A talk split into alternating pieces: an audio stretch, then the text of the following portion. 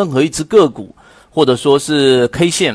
它在上涨之前必然经历的一个阶段。首先，上涨和下跌都属于混沌期。什么叫混沌期呢？也就是说，一只个股，然后它可能在一分钟突然间拔高，也可能突然之间下跌。那么，这个就是缠论里面为什么说太小级别是不适合操作的，因为这一个时候呢，它突然间上窜下跳，上窜下跳，你所看的周期越小，它实际上可以去寻找的规律就越少。所以，我不建议大家在寻找一只个股的这一种操作的介入位置的时候，去用太小的周期，例如说一分钟、三分钟、五分钟，完全没有太大的一个必要。这一点大家先明白。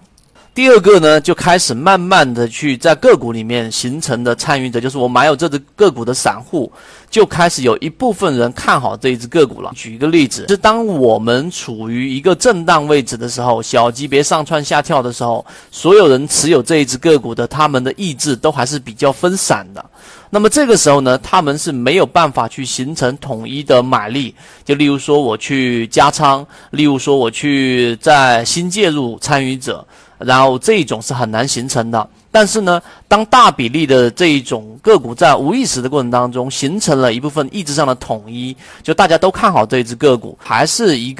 个中线趋势走好的一只个股，那么它呢就是第二个阶段。啊，第二个阶段，第三个阶段呢，就是在某个级别中枢进行反攻，某个级别的中中枢当中去形成一个反攻是什么意思呢？就是刚才我说的一分钟或者五分钟或者是十分钟，你想从当中去寻找到一个比较好的买点，它一定会有一个过程，什么过程呢？例如说趋势，在我们之前有讲过，你要去寻找哪一种类型的呢？有上涨。盘整对不对？上涨这一种趋势和下跌盘整下跌，第一类买点或者说最安全的买点，应该是寻找到下跌盘整下跌的这一种，呃趋势类型。所以呢，在这个位置上呢，你就应该通过你操作的这种级别，例如说我平常是日线操作的。我就要通过六十分钟和三十分钟的这一个 K 线来作为辅助，来判断到底这一个我要去介入的一个位置合不合适。这是第三个阶段。想进一步的构建和完善自己的交易系统，关注融化财经公众平台，寻找到你要去操作的一个级别，那它就会有一个量能的衰竭，例如说下跌过程当中的量能衰竭。所以这一段话会比较长，但是你要认真去理解。最后就是啊，缠论里面最主要的就是关于级别跟中枢的思维。很多人做股票只看日线，如果说是你一个中长期的一个投资者，那你可能看日线或者说看月线的时候就差不多了。但是你看月线的时候，还是要反过来去看日线级别的一个走势，因为如果你只是以你交易的这一个周期来作为你的观看的这一个日线的一个级别的话，那么最终你的操作会很慢，会很被动，甚至于这一只个股出现问题的时候，你却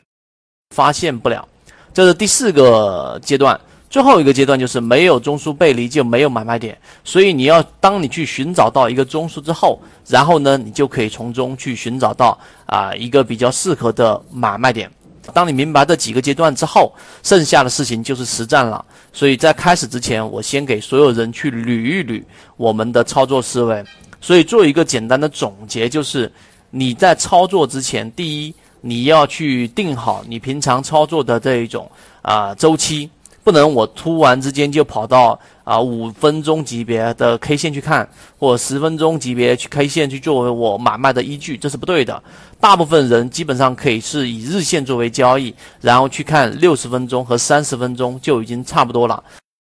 这是第一个。第二个，你去寻找中枢，其实就是把你的买卖点放在一个比较安全的位置。很多人喜欢在追涨，那么你如果说去做追涨的话，你的买卖点就实际上是已经在上涨趋势去追涨了。很多人会以为这叫趋势为王，但是呢，这种操作的风险级别会比现在我在讲你找中枢的这种操作级别要啊来的风险大。这个是第二个，第三个，你学习怎么样去判断中枢的目的，是为了去找到更好的买卖点，这也是你操作当中的一个护城河。通过这三个点，我就让大家去明白啊一个中枢的一个概念。然后我们现在来进入到实战里面的一个操作。如果第一眼在日线上你去看这只股票到底该不该买的时候呢，你要看一看是我们说的趋势、主力跟买卖点。上面这张图呢，趋势现在来说的话，属于在回档，然后呢，主力最终信号也很好，然后高控盘，这个是我们一直在讲的个股了，所以它今天呢，基本上不会形成大面积的一个下跌。那么现在我要说的是，啊，如果说结合今天我们要讲的中枢，那么现在处于什么阶段呢？前面我第一个黄色框框出来的，它现在是属于一个呃盘整的一个阶段，上涨盘整上涨，对不对？这是一个很好的一个呃走势类型。那么我们要去操作它呢，请注意刚才我在讲的，如果说它回踩到前面那一个中枢了，它回踩到前面的高点当中的最低点，也就差不多二十一块七毛三，它一旦回踩了。那么这样的一只个股，你就不能把它定义为一个上涨的一个走势，为什么呢？因为它只是形成了一个类似于月线级别的一个震荡，月线级别的一个震荡。现在它在这个日线级别的回踩之后，我能做的事情基本上就是一个底仓，底仓，因为它要回踩的概率并不大，因为它有我们前面讲的方法作为一个支撑，这是第一个要说的内容。第二个我要说的点就是你在操作实战过程当中，刚才我们说的日线级别，但日线级别我知道它不能回踩啊，但是这个空间还是很大的，所以我们的操作就会比较被动。那现在我截出的这一张图呢是六十分钟图，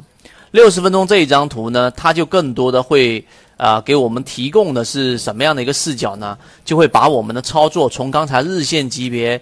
我说要回踩二十一块钱，那现在它现价是二十三块钱呢，那也就是有还有百分之十左右的空间，那怎么办？对不对？那你就得把它调整到六十分钟级别去做一个参考，你就会发现一个个股它如果说要形成中枢，需要三个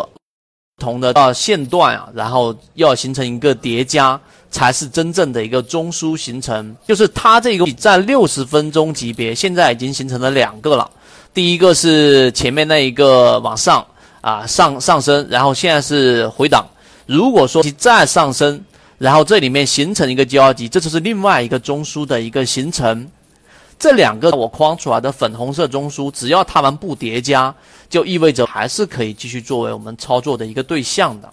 我们分两步走啊，第一步先确定这个走势是不是安全，OK 可以操作的。第二步，我们就是在这一个走势过程当中，通过各种能够判断它量能传输或者上涨下跌速率传输的一些指标。这句话转换成，例如说，你可以用 KDJ，你可以用 MACD 判断它上涨和下跌过程当中到底有没有进行一个衰减。基本上六十分钟就会帮你从日线级别拖拽到一个更快速一点的一个级别，甚至于到三十分钟级别，这样你的操作就不会沦为被动，也就是能够帮你去解决我们最常说的那一句话：为什么我一买了就跌，我一卖了就涨的一个原因。